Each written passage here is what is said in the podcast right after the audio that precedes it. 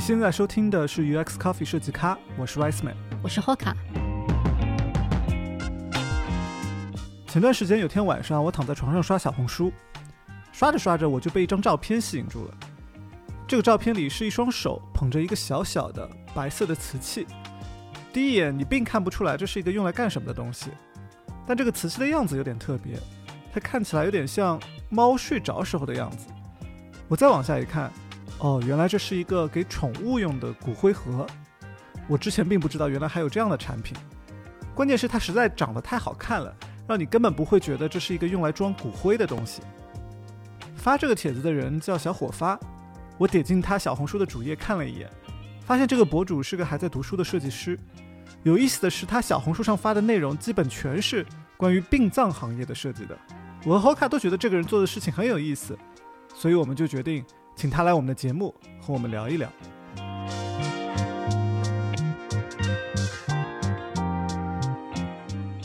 Hello，大家好，嗯，我叫万和，然后一万两万的万荷花的荷。我在小红书上的话是以小火花这个名称在做一些殡葬设计的分享，以及就是自己殡葬设计的一些展示。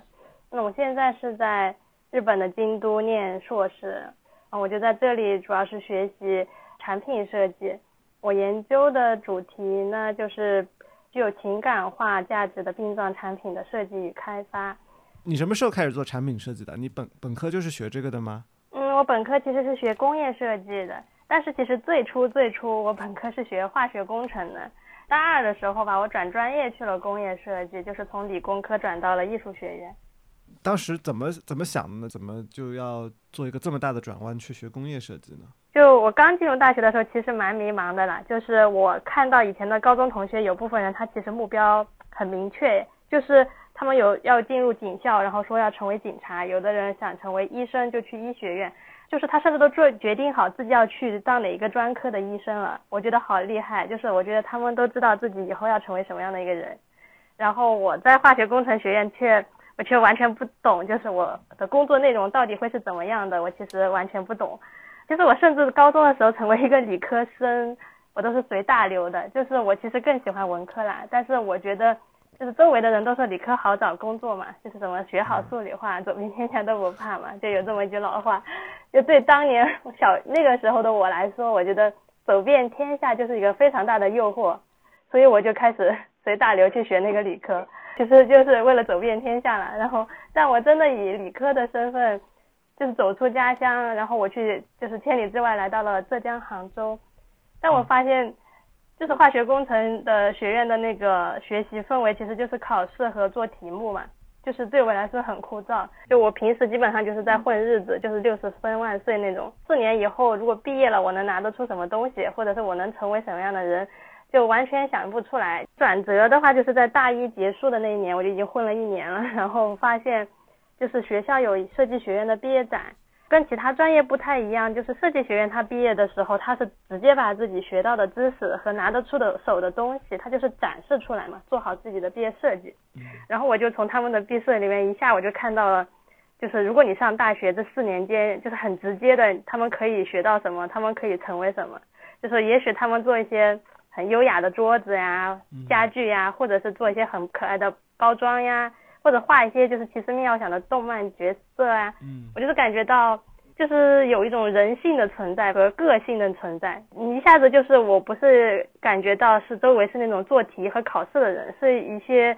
就是非常有表达欲和表达自己个性的人。我当时就突然觉得我受到一种召唤了，我就觉得我一定要去那个学院。因为我觉得我这次如果再不转变，再继续随大流的话，我可能我就会一直这样迷茫下去。所以我就那一次开始就就行动起来了，就开始做很多转专业相关的事情吧。你当时有没有担心自己可能会就是因为转专业还是挺难的嘛？尤其是转到工业设计，有的工业设计会要求会画画什么的，或者是在专业课程里面会需要画画什么的。我不知道你是不是有这方面的基础啊？啊，我当时其实蛮担心的，因为我虽然小时候也挺喜欢画画的，但我不是那种艺考生，就接受那种系统训练的艺考生嘛，我就是自己画着玩的那种。我我当时担心也是觉得他那个转专业还需要成绩要求的，但是我在化学工程学院其实是在混日子，我成绩并不好。哈 哈对我成绩超烂，就是六十分万岁。所以我当时转专业主要受到了这种成绩的影响吧。但我觉得很不合理，我明明不喜欢这个专业，还要要求我这个专业成绩好了才能转专业，我就很矛盾。所以我当时就是咨询了艺术学院的好几个老师。然后只有工业设计的老师，我发现他就是能看得出我是真心想要过来的，然后他愿意去给我一些指导。他就是知道我成绩不好了以后，他说，嗯，因为转专业他还有别的路可以走嘛，比如说学校要求你如果发表一些文章，然后拿出相应的一些工业设计有关的小成果，嗯也可以转专业。所以我就根据他的意见去做了，就是那个暑假我就一直在搞，就是。去读工业设计相关的书，然后去写相关的论文，去准备很多材料嘛，然后这样才得到那个转专业面试的机会。然后在转专业面试的时候，我又表现的比较的真诚吧，比较激动。然后就后面老师工业设计整体的氛围，老师是挺好的，他会他会愿意去接受真的愿意来这个学院的人。嗯嗯。那一般我们说工业设计有很多的这种类目，就包括你说你去看那个你们学校的工业设计毕业展。可能会看到很多桌子椅子啊，或者是外包装的这种产品包装设计啊，这种我觉得都还比较常见的。但你说你去设计一个骨灰盒，或者设计这种殡葬设计，这个确实挺小众的。就我挺好奇，你一开始是怎么呃对这个领域产生的兴趣呢？我其实一开始我的确不知道我要设计什么，我就是瞎设计的。一开始。就可能听上去比较离谱吧，但我其实设计过一些，就是可以戴在头上的电吹风，因为我觉得头发很长，就是吹头发的时候好麻烦呀。挺有用的，我觉得。对吧？而且这个很很类似的这个设计，就是后面是变成了一个戴在脖子上的电风扇，其实那个结构跟我当时想的几乎一模一样，只不过他们改成了电风扇，现在到处都在卖了。还比如说，我还设计过。那种可以通过脑波去记录你梦梦境画面的一个 A P P，就是因为我是觉得，当时我们觉得就是我们一个小团队嘛，然后觉得就是。梦境其实跟很多灵感有关，就是因为梦经常是超乎常理的存在嘛。然后我们想说，如果把它能够记录下来，因为很多人也喜欢找那种周公测梦啊，或者是就是记录梦境作为自己的灵感呀。那我们就想说，有没有什么办法可以直接把它它通过 A P P 记录下来，还可以跟别人分享自己的一些稀奇古怪的梦境，因为梦境一分享起来也是很有说话的话头的嘛。嗯。就反正我之前其实有设计过很多乱七八糟的东西。嗯。怎么说我转完专业后就变得很很爱主动。去学习新东西，嗯，就是我突然发现学习跟我之前想的学习是不一样的，就不是那种要逼迫着你考试的学习，而是我我就是很想了解这个世界，嗯，所以我就感觉我看到的世界就越来越宽阔了吧。然后我是大四的时候，我在日本千叶大学交换留学，在日本交换留学，其实日本和中国都会有一个问题，就是老龄化问题嘛，所以我当时就。把老龄化作为我毕业设计的一个方向在思考，但我逐渐就是发现老龄化其实是一个特别庞大和复杂的问题，我就一直在调研，但是随着调研的深入，我就是发现老龄化其实你就。不可避免的会接触到一些关于殡葬的事情，因为老龄化的后一步其实就是殡葬了。嗯，但我觉得是蛮叫人就是有点有点小悲伤的吧。我发现老龄化问题大家是比较热衷于研究的，就是讨论也比较多，但一旦到殡葬那一步以后，突然整个研究的热情和那种资料就少了很多。嗯，不仅资料少，就是我感觉隐隐约约还有一种感觉，就是让人觉得有点害怕和想要逃避这个问题，就是有种。有必要去那么深入思考这个殡葬的问题吗？会不会有点不吉利的这种感觉？就是，但我当时就是还是在 ins 上搜索到了一个离自己不太远的墓地。我当时是抱着一种，因为在日本嘛，我比较好奇日本殡葬会不会有些不一样之类的，就是有点像旅游一样，我就以这种旅游的态度吧，我想先开始一个调研，看一下这个墓地到底是怎么样的。日本的话，它很神奇。我查的时候发现，它墓地都是在城里面，然后就是在每个小区都有墓地的。其实，就每个区域都有墓地，离自己非常近，就是都在一些居民楼的附近。就是你住的地方旁边可能就有一个墓地，是吧？对对，嗯，跟中国有点不一样。中国感觉墓地会把修的蛮远的，就是可能觉得有点不吉利。嗯。但我当时没有想着马上去身边的一个墓地，因为我感觉就是那是比较传统的墓地嘛。嗯。呃，我想看看有没有什么特别的，因为我毕竟想抱这个旅行的态度去玩一下，去调研一下，所以我就在 ins 上搜到了一个，嗯，离自己不太远的一个海边的墓地，看照片放仿佛是很有特点的一个墓地，就是评分也很高，然后我就订了一个去他的大巴，坐上那个去墓地的那个长途大巴的时候，我心情也是有点复杂的，就是可能我觉得 墓地在我的潜意识里不是一个很好的地方，就是我其实挺好奇的，但我也有点害怕吧。我就是我觉得一个人去，我怕它带来的那种沉重感或者是那种悲伤，就是会不会让我心情不好呀？我当时会有点担心。坐在大巴上，我在想，但还好那天是一个那天是个大晴天，我记得我下车以后，我面前就是一片那种宁静的大海，嗯然后那个海风就是朝我吹来的时候，就是感觉突然一种神清气爽的感觉吧。而且那个大海的旁边就是一片那种毛茸茸的那种树林和草坪，嗯，绿油油的感觉。嗯整体的来说就是很宽广，然后阳光也是很暖，然后路上它还有一块那种大石头，上面写着“让我们用森林来连接未来”，就是一下觉得这块石头也蛮温馨的。嗯然后你进到那个森林里以后，你就发现其实是那个墓地是在那个森林里面，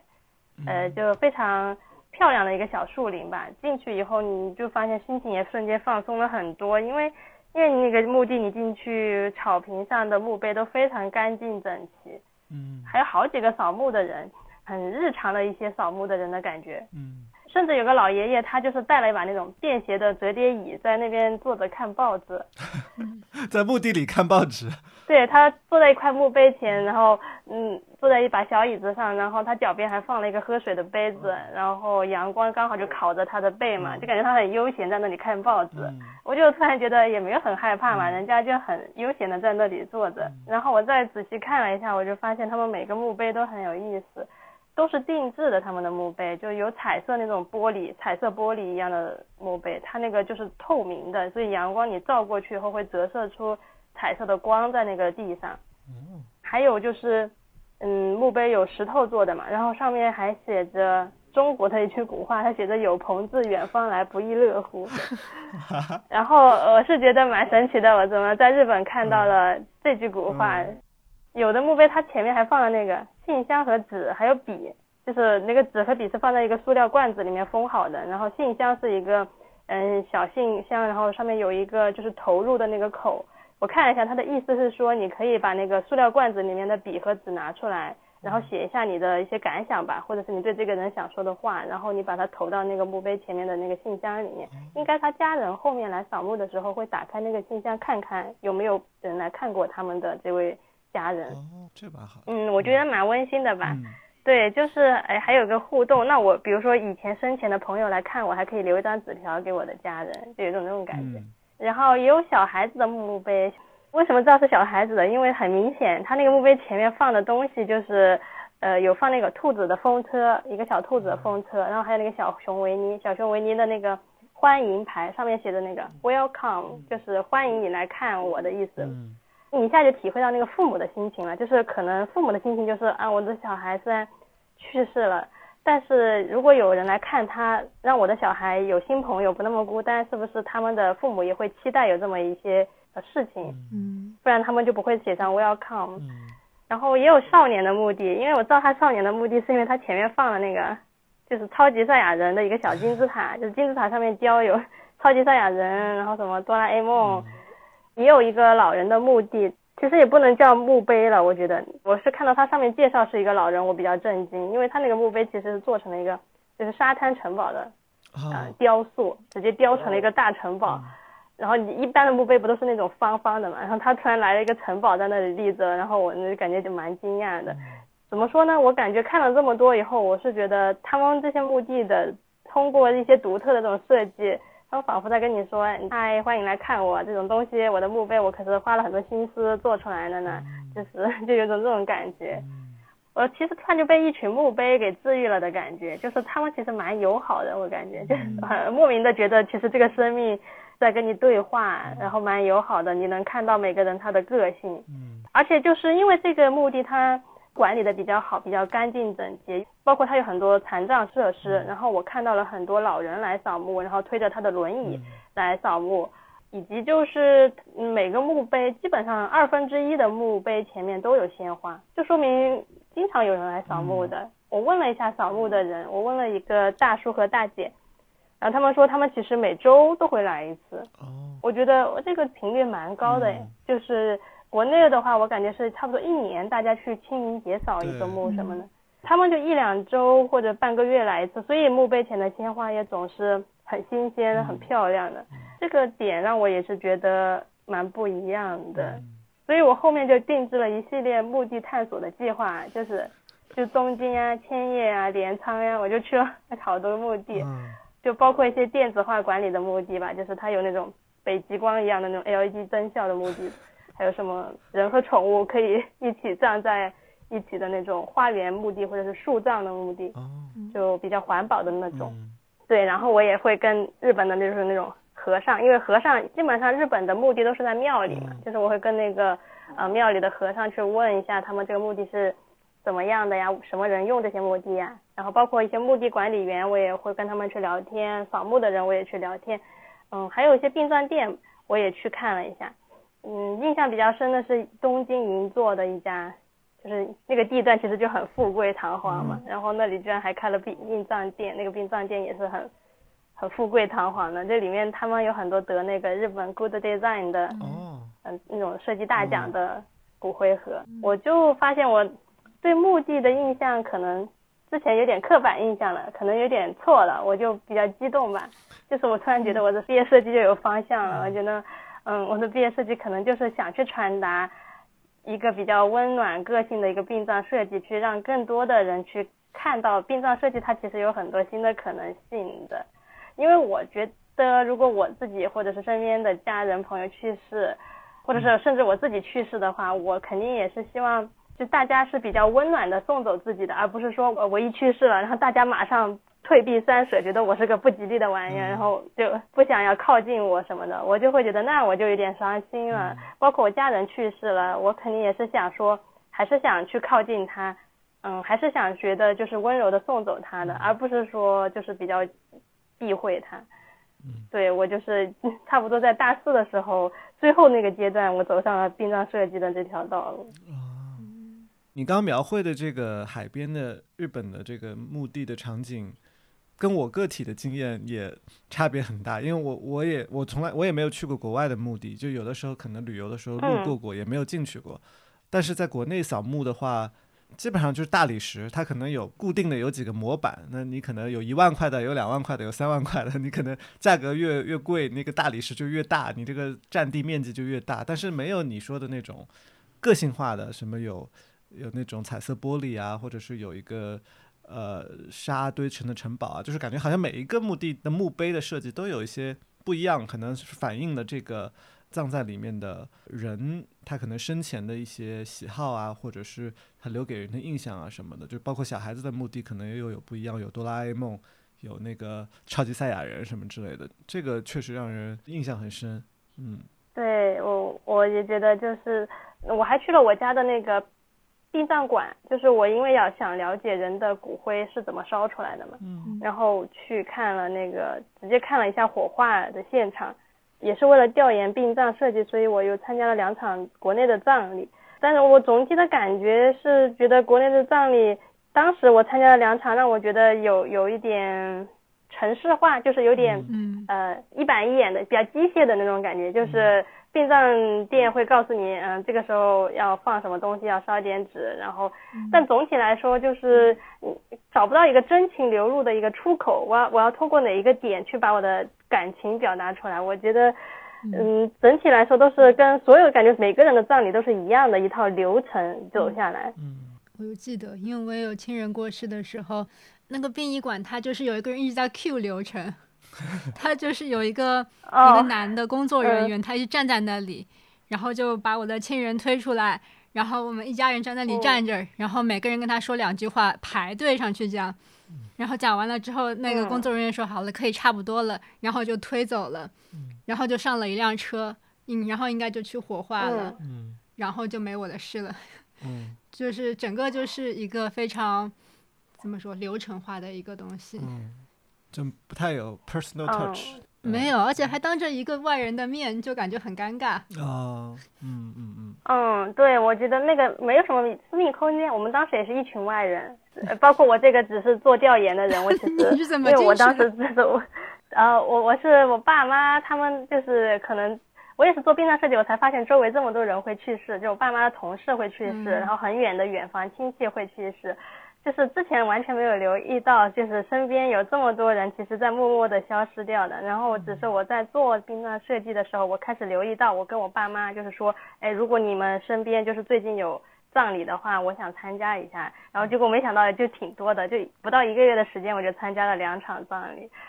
然后我是感觉，嗯，包括他那个火化的时候吧，就是火化不是骨灰，嗯，会把它推到焚化炉里。呃我当时也看到，就是说推进去，然后再拉出来的骨灰，其实是很大的一些碎片，然后把这些骨灰碎片，嗯，要把它放到骨灰盒的那个步骤是工作人员会拿一个类似于扫帚簸箕的东西，会把它放进去嘛。但我还是个人感觉，就是那边整个焚化炉看上去脏脏的，然后放的这个过程也是有些随意的，就是有点像对待一些物品，嗯嗯，如果我是家人的话，我会觉得蛮伤心的，就是反而这个这个服务有伤让我更伤心了，而不是说让我觉得有让他好好的安葬。嗯。讲到这里，你的殡葬设计还是关于人的这个殡葬设计，但是后来你去做的，包括我们在小红书上看到你，呃，后来生产出来这个产品是专门针对宠物的，这个转变是怎么发生的？怎么会后来转向去做宠物的殡葬设计这个路线的呢？可能对我而言，殡葬设计是一个大方向吧。嗯就是大四毕业设计的时候，是的确做了一款人的骨灰盒，哦，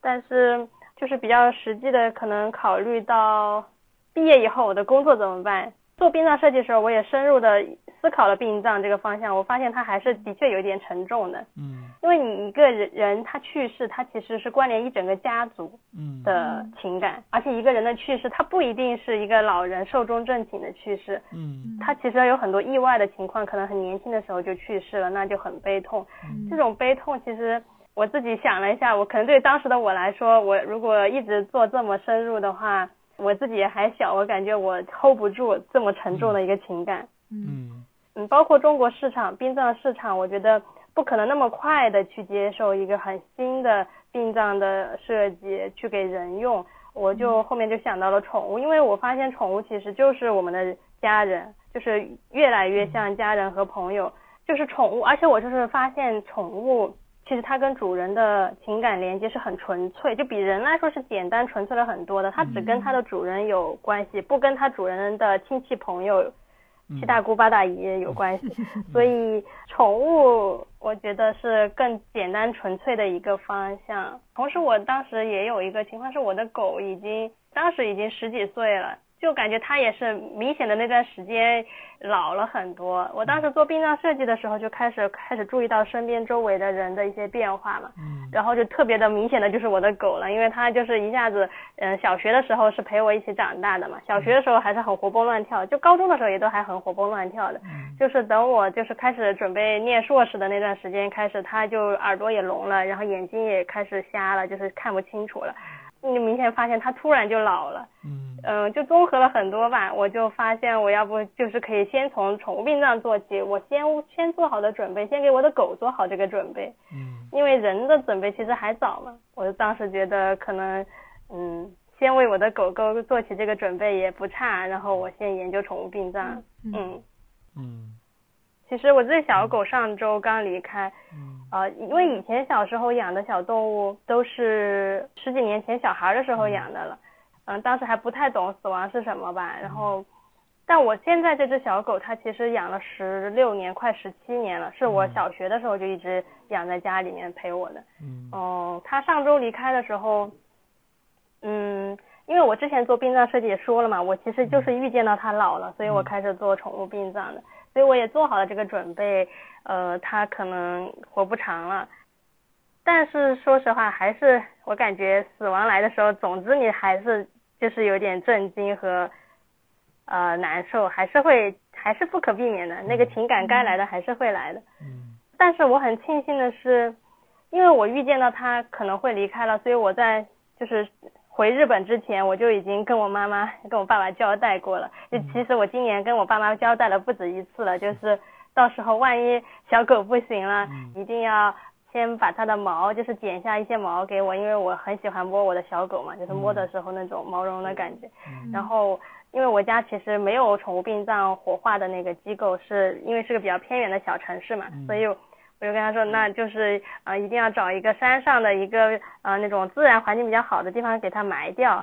当时小狗去世了以后，我妈就是马上就发了一张嗯那个照片给我，说小狗就冬至的那天晚上睡着了，然后就走了。然后我看了一下，的确也就是保持了它平时睡觉的那个姿势，就是蜷缩成一个球的样子睡觉，平时也是这样睡的，就蜷成球，然后睡着了，在窝里面。我爸妈就那天早上把它装在一个那个箱子里，然后把它平时穿的衣服也放在箱子里。我爸就开车把它带到我们家后面的一个山上，把它埋掉了。嗯，后然后我不是在做宠物的骨灰盒的设计嘛，我就把我做的宠物骨灰盒就是寄给了我妈妈，然后说把那个剪下来的毛就是帮我先留在那个盒子里。嗯。嗯，然后我在日本的时候，因为我现在在日本，我回不去，我其实那两天蛮伤心的。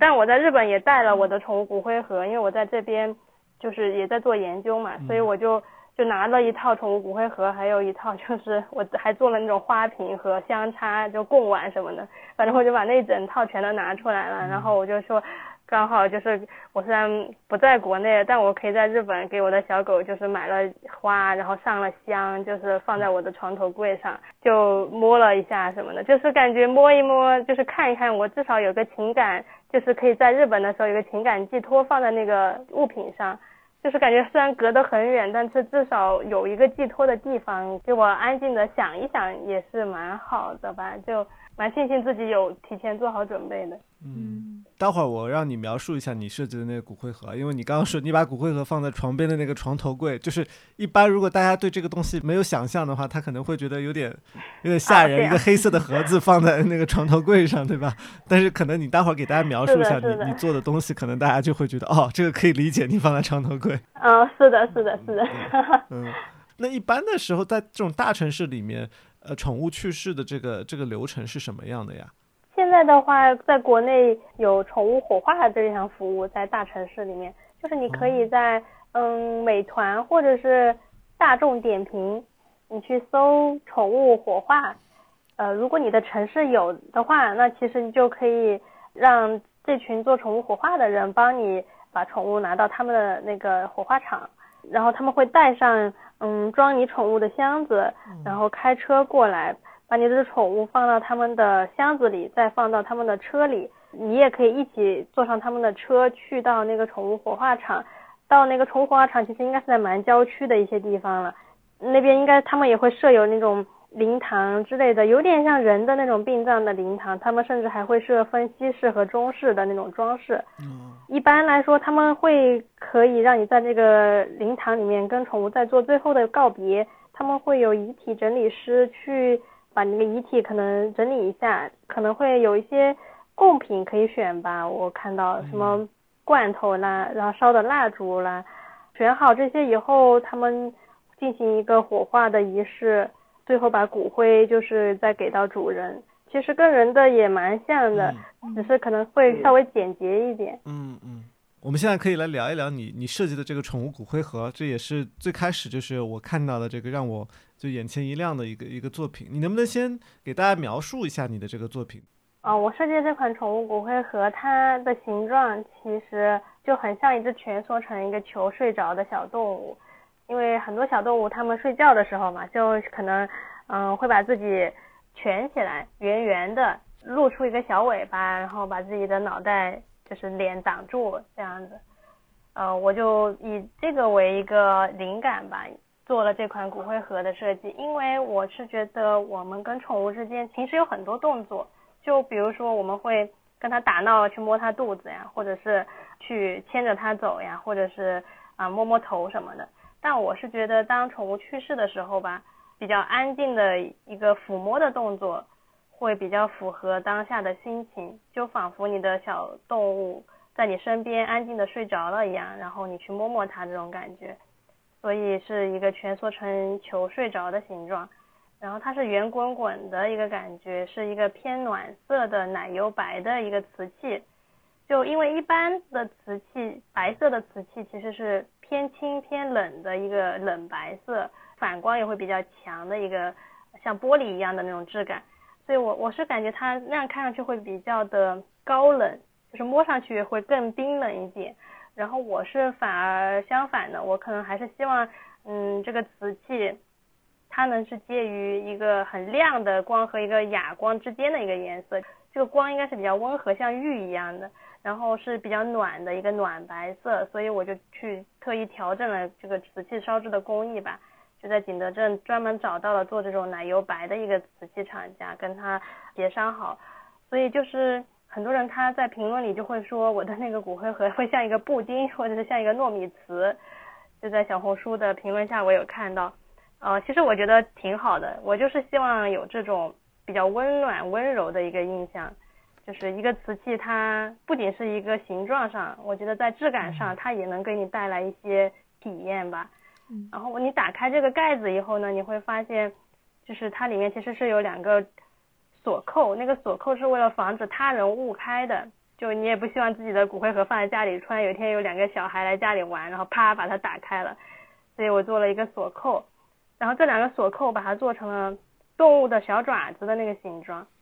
就是因为我是希望它虽然也是有功能性，就是作为一个锁扣，但是我还是想有个情感上的需求，就是这个小爪子就仿佛是一个小护卫，就是在那个罐子上站着，说，嗯，这个里面是我保护着的骨灰盒，是我保护着的遗物，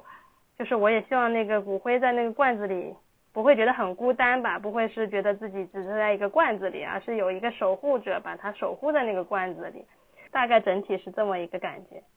一般我们会觉得骨灰盒是有一点深色的，尤其是黑色，感觉是一个占主体的这个颜色。呃，你设计的不管是形状也好，包括颜色也好，感觉和我们一般。传统殡葬的这种设计的感觉会挺不一样的，会不会有人说，哎，这个一点都不像骨灰盒，太不传统了，或者我接受不了，会会有这样子的评价给到你吗？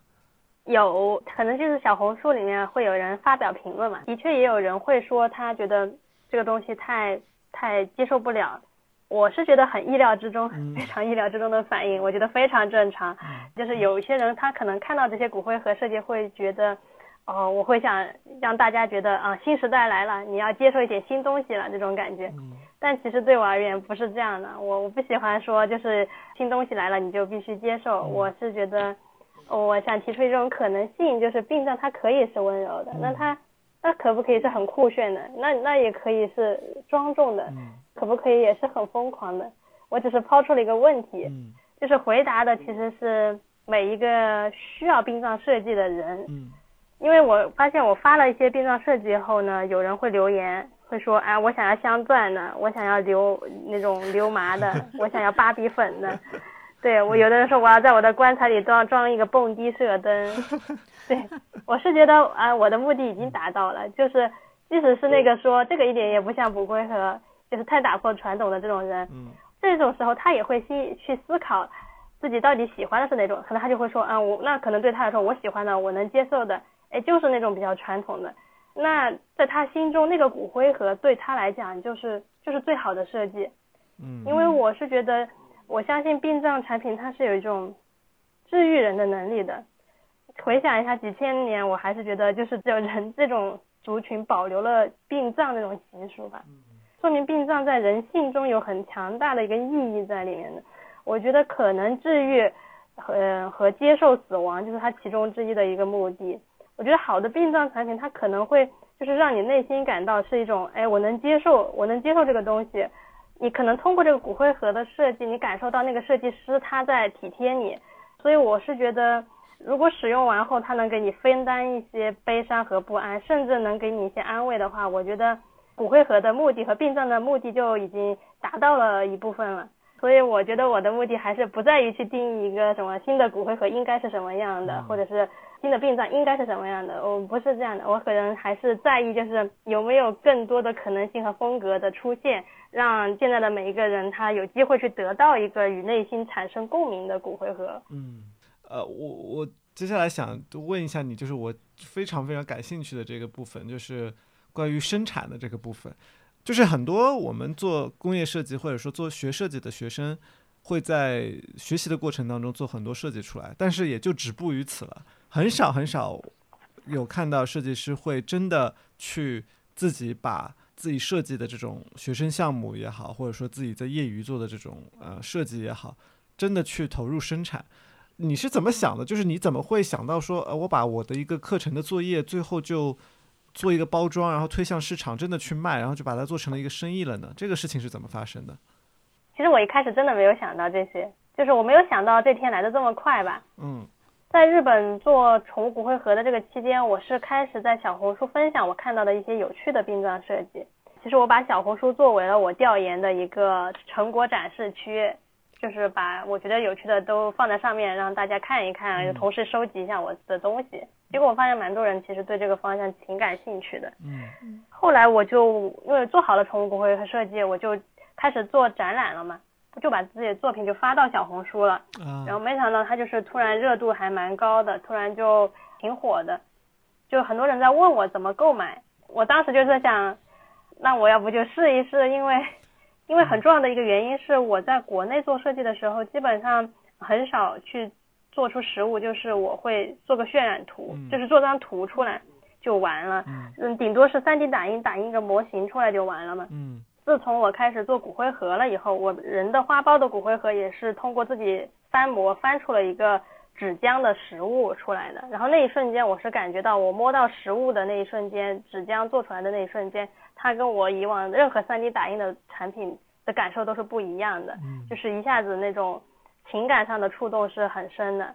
然后包括我一下就有信心，就是说我知道它是怎么做出来的了，它是怎么翻模、怎么用材料做出来的。当时就会觉得啊，它也许商业化就是更有信心，觉得它可以变成一个商品做出来。嗯然后到日本来学这个宠物骨灰盒设计的时候呢，就是日本的传统就是一定要做出实物嘛，就是任何模型和图它老师都是不感兴趣的，所以我在陶瓷系就是也是借了老师、借了教室、借了同学，就是在那边把它直接做出了陶瓷的一个成品。就做出来以后，就是我从头到尾都知道这个陶瓷是怎么做出来的。以后我是觉得，那去商业化的时候，我大概已经知道要做什么了。我就是突然有了信心吧，就同时小红书也有人在支持我。那我想，嗯，我要不干脆就直接去景德镇试一试，因为当时刚好也放寒假了，就也是比较直接的，就飞到景德镇去拿着我的陶瓷，然后飞到景德镇，就说要不开始试一试吧。嗯，这个渲染图和你真的不管是用纸浆做的那个花苞的骨灰盒也好，还是你后面在日本做陶瓷的这个，就渲染图和实物之间的这个差距，大概感觉有多大的差别啊？哇，我觉得差别好大。我当时是就是一下子感觉不同的，就是我的那个花苞骨灰盒，它用纸浆翻出来以后，这个纸纸浆的触感，我一直以为纸在我的心中的触感就是滑溜溜的 A4 纸的那种感觉，但是我翻出来的那个膜，它是它是毛茸茸的，很有温度，一下子会觉得打动到了自己的感觉。嗯就包括去做宠物骨灰盒，把它真实的用陶瓷烧出来的这个过程，其实你会经历翻模，就倒浆呀、翻模呀，其实就是你大概就知道，如果你让工厂来生产的时候，工厂的人也会经历你的这些步骤。嗯这个时候你就会很有数，就是说它到底生产出来难不难？你跟工人沟通的时候，就也会很好沟通，会更有信心说靠你自己的力量能把它实现出来。一个渲染图，可能我还是觉得我我会很有可能就止步于此了，就是我不会再想说要去很疯狂的创业，然后去找人把它做出来。就是因为我不知道后面都会发生什么，那这个对我来说一切未知太多，风险太大了。但如果我知道每一步我发生了什么了，嗯，那我觉得就一下子就会充满了更多的信心去做吧。怎么说，想和做之间其实有一条很大的鸿沟的。嗯但是如果你真的把它自己做出来的话，它会很大一部分支持到你真的去做后面的事情。嗯。所以你当时在做那个花苞骨灰盒的时候，你的渲染图里面，或者说你一开始的设计里面，并没有那个有一点毛毛的纸浆的那个感觉。嗯，对，一开始我都是先只做了一个造型的设计，但我当时很纠结一个点，就是关于人的定制吧，就是因为我是觉得骨灰盒它应该根据不同年龄层的人，或者是不同性别的人、性格的人，它应该有一个定制的感觉的。嗯后来我想到用纸浆，就是因为纸浆它表面的肌理，你如果给它加一些材料进去，它可能有的纸浆会变得硬一些，会变得很粗糙，就像老人的皮肤；然后有的纸浆会柔软一些，毛茸茸的，就会很像小婴儿、小孩的皮肤。通过这种触感的改变，可能会可以给人一种定制的感觉。其实我觉得设计它不是说一开始你做这个一个造型就完了的。我觉得如果设计它想变得越来越丰满的话，一定是你边做造型边去做实物，然后去修改，然后在修改的过程中，你会发现有很多新的灵感，然后那个新的灵感就是修改的那个灵感，才是让你的设计变成独特设计的一个方法。就是在修改的过程中，在每次意外发生，然后你做错了，然后重新再来的时候，那个修改的过程就是个性展现的时候，我觉得是对我来说比较重要的一个点。不然就是很容易做设计，你会受到很多别人设计师的影响，就是你会做的很雷同，或者是有点抄袭的感觉。嗯其实是你受到别人的影响了，那是没有办法的事情，我觉得很正常。但是如果你在修改的过程中不断的去通过自己的想法去完善它，你那个修改的部分是你自己想的嘛，就慢慢修改，慢慢修改，它就会变成你的东西。嗯你刚刚说到那个纸浆的不同的触感，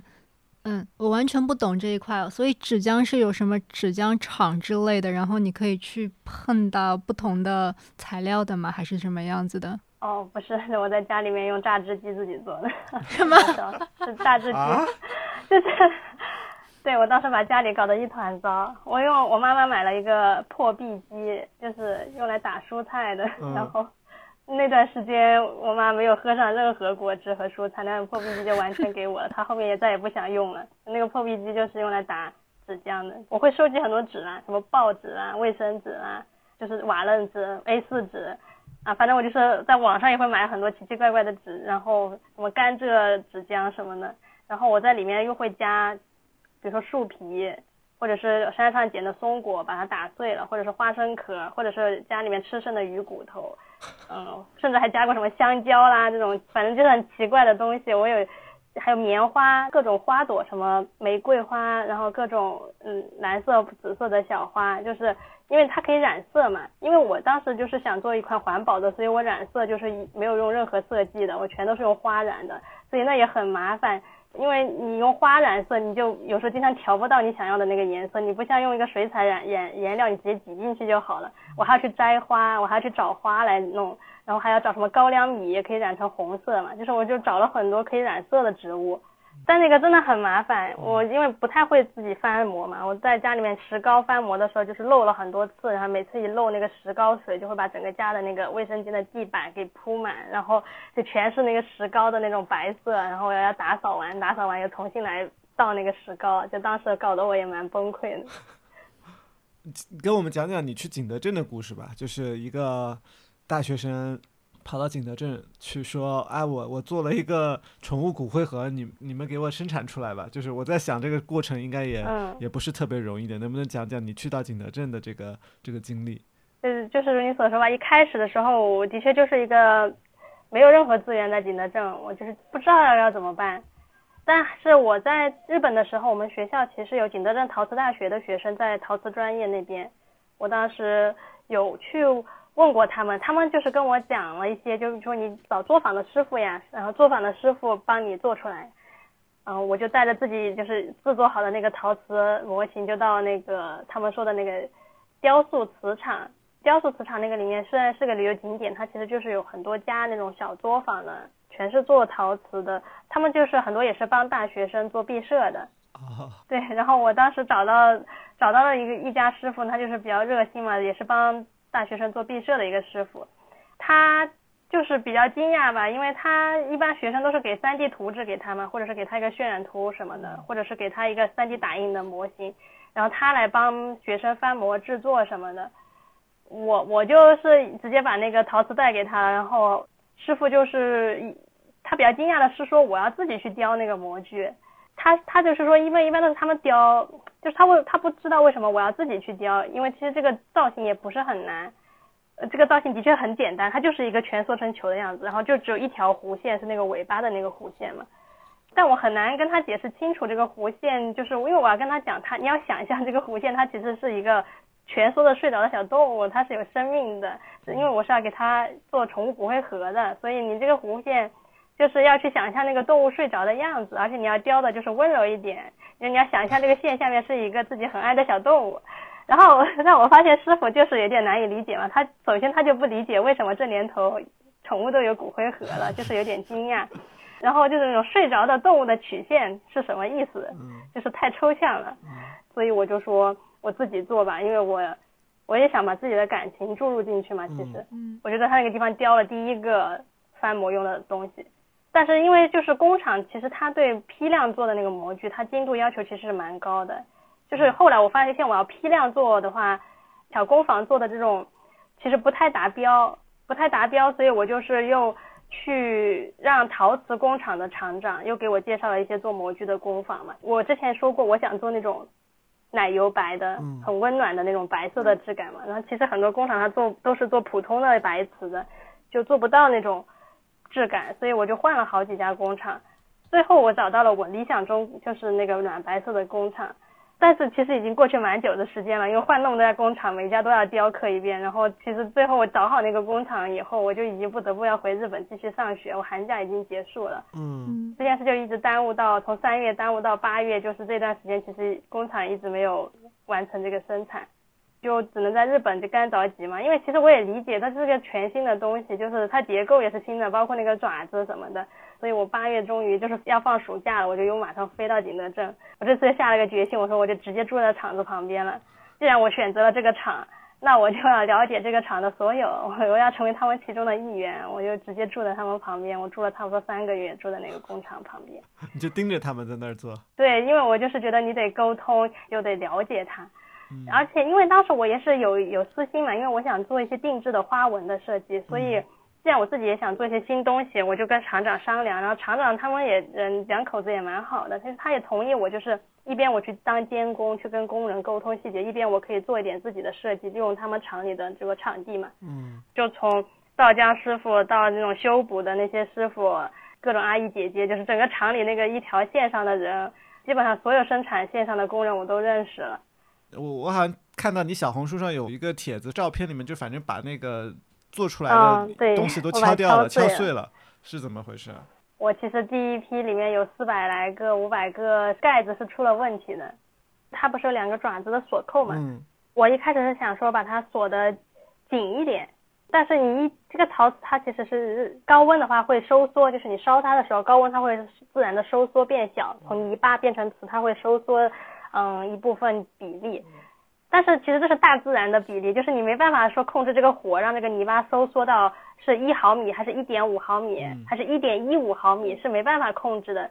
有的泥巴厚一点，有的泥巴薄一点，有的离火近一点，有的离火远一点，它就是收缩出来会有一些不一样，轻微的不一样吧。那就是这么轻微的一个不一样，就可能会导致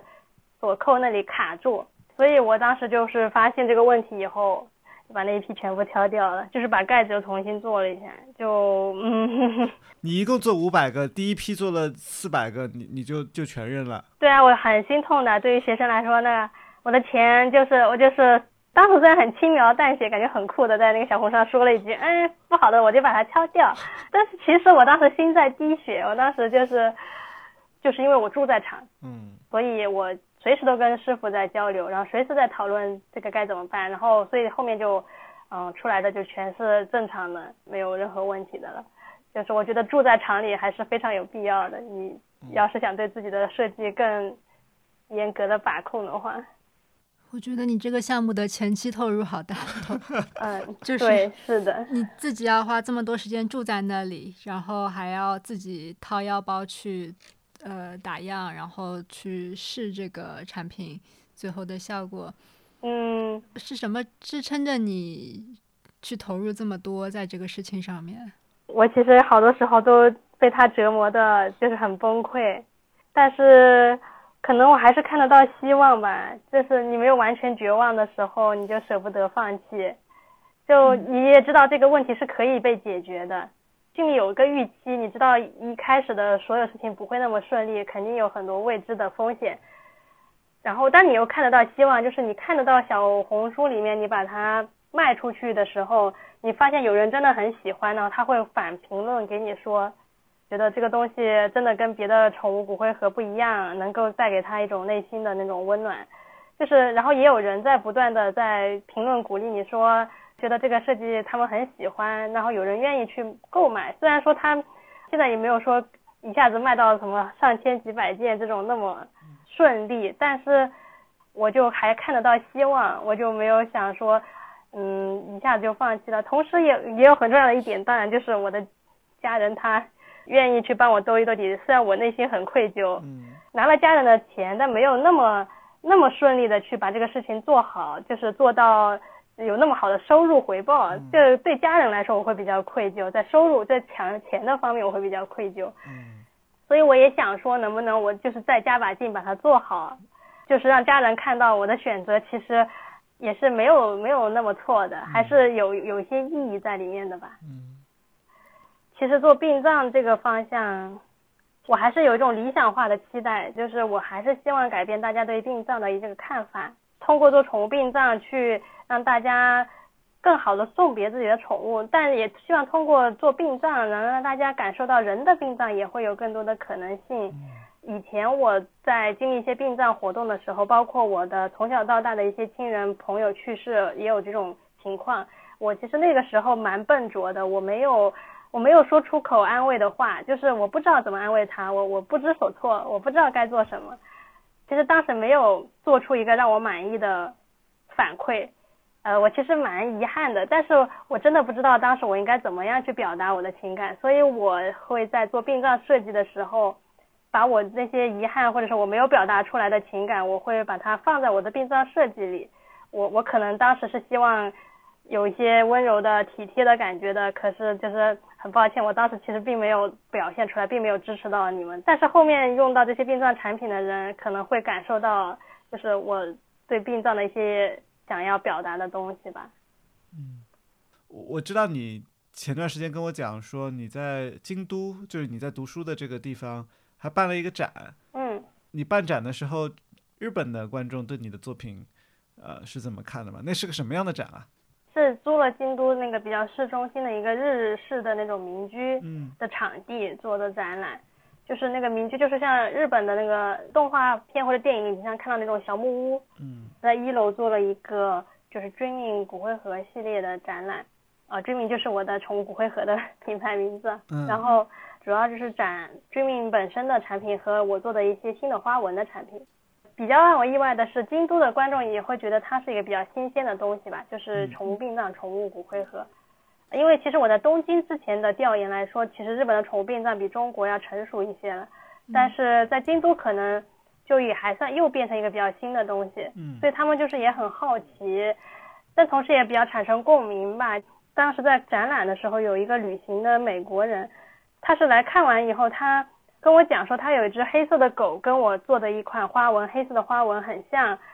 但是他又走掉了。我以为他就是嗯要思考一下，结果过了一会儿他又带着一个会日语的人回来了，然后他可能是想要表达他想买这个东西，他还给我看了他的狗狗的照片什么的。但我当时在展览，其实那个东西不太方便当下卖给他，因为还要展览嘛。嗯，我说可以展览完后给他，但是因为他在旅行，所以他其实马上就要离开京都了。所以最后我就还是同意，就是让他当下就把这个小罐子带走了。他当时还哭了，就是我当时是觉得他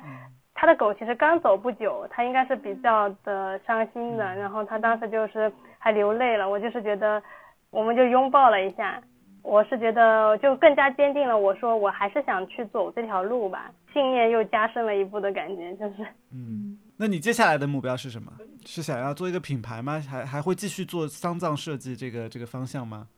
对我可能是先做好 Dreaming 宠物殡葬的这个品牌设计，然后我还是想一步一步的去通过做宠物殡葬，一步一步的去接近做人的殡葬设计。嗯，包括我是希望说通过殡葬产品，我想传达出的是让大家感受到他人的一种温暖和体贴吧。就通过设计，你能感受到他人的一些。支持在环绕着你，这是我希望带给大家更多的一种关于殡葬设计的可能性。嗯，希望你能够坚持下去，然后真的能够做成这件事情，因为我我脑子里你问我什么殡葬设计品牌，一个词都跳不出来。啊，我觉得这个肯定是一个非常困难的一条路，但是但也是个蓝海。对对对，可能也是一个蓝海市场。可能你如果坚持做下去，也许会啊找到一些有意思的、有意思的东西。我们俩都是非常喜欢你做的这个设计的，然后会希望说，如果我们的两只猫有一天去世的话，它们的骨灰可以安放在像这样温暖的设计里面。祝你呃之后这个学业顺利，呃顺利毕业，然后做出更好的设计，啊，给大家带来更多的温暖。谢谢谢谢你们的支持，也会又成为我心愿的一部分了。